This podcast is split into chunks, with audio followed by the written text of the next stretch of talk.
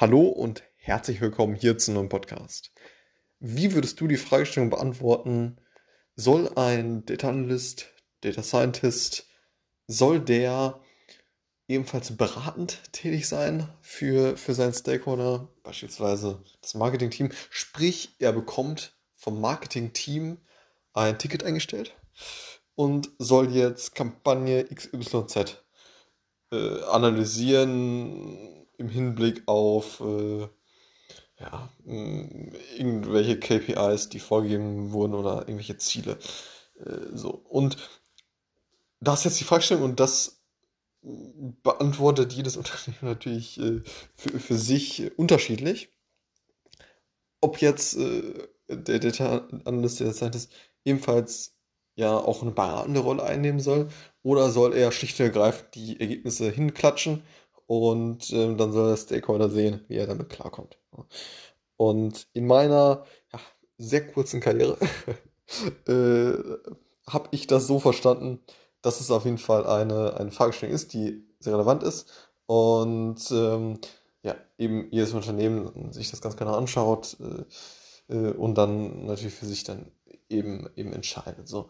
Und ein Thema, was auf jeden Fall äh, stattfinden sollte, meiner Meinung nach, ist, dass man den Stakeholder mh, ja, dass man für den Stakeholder nicht nur jemand ist, der irgendwelche Tickets abarbeitet, sondern da auf jeden Fall auch eine, ja, ähm, zwischenmenschliche Komponente ist oder ein, ja, ein, ein vernünftiges Zusammenarbeiten, nicht von wegen, ja, hier, ich stelle mal ein Ergebnis an, äh, ein Ticket ein und äh, ja, bitte äh, ich will möglichst wenig Kommunikation haben, sondern ich will einfach nur die Ergebnisse haben hier. Äh, ähm, ja, liefer mir die entsprechenden Ergebnisse genauso, wie ich sie eingestellt habe.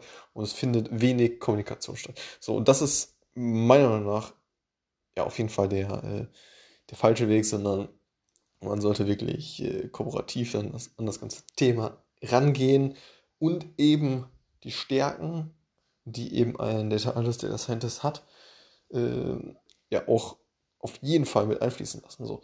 Und das beantwortet eben auch die Eingangsfrage, die ich persönlich damit beantworten würde, dass man als Data Analyst, Data Scientist ebenfalls, ja, kommt natürlich auf, äh, ja, wenn wir jetzt beim Ticket bleiben, kommt natürlich aufs Ticket an oder ja, kommt aufs Projekt an.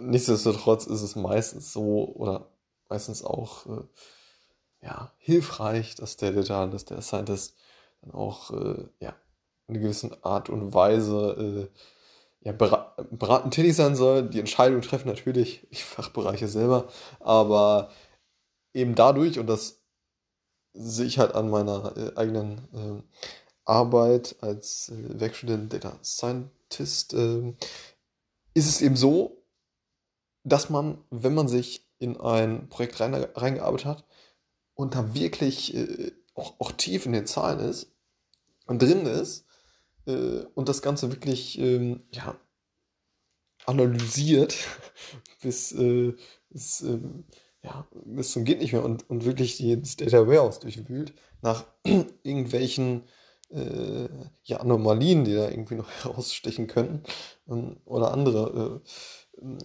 Antworten auf die Fragestellung so. Und dann ist er halt eben schon ziemlich deep in den Zahlen drin so. Und das macht natürlich Sinn, dass, dass, dass der Stakeholder dann auch mal äh, ja, auch, auch, mal die Gedanken äh, vom, vom Data Analysten, Data Scientisten dann äh, zuhört. So. Und das äh, ist auf jeden Fall ein, groß, ein großes Thema. Und ne, wie, wie eben eingangs die Fragestellung, also ich würde, würde die so dann beantworten, dass es meistens schon auf jeden Fall Sinn macht, den Data Analyst und Data Scientist ebenfalls beratend ja, einzusetzen und das Ganze auf einer zwischenmenschlichen Basis, die auf, äh, ja, auf Vertrauen basiert und äh, ja, wo jeder weiß, okay, da liegen meine Stärken und die Entscheidung letztendlich obliegt natürlich den, den Fachbereichen so.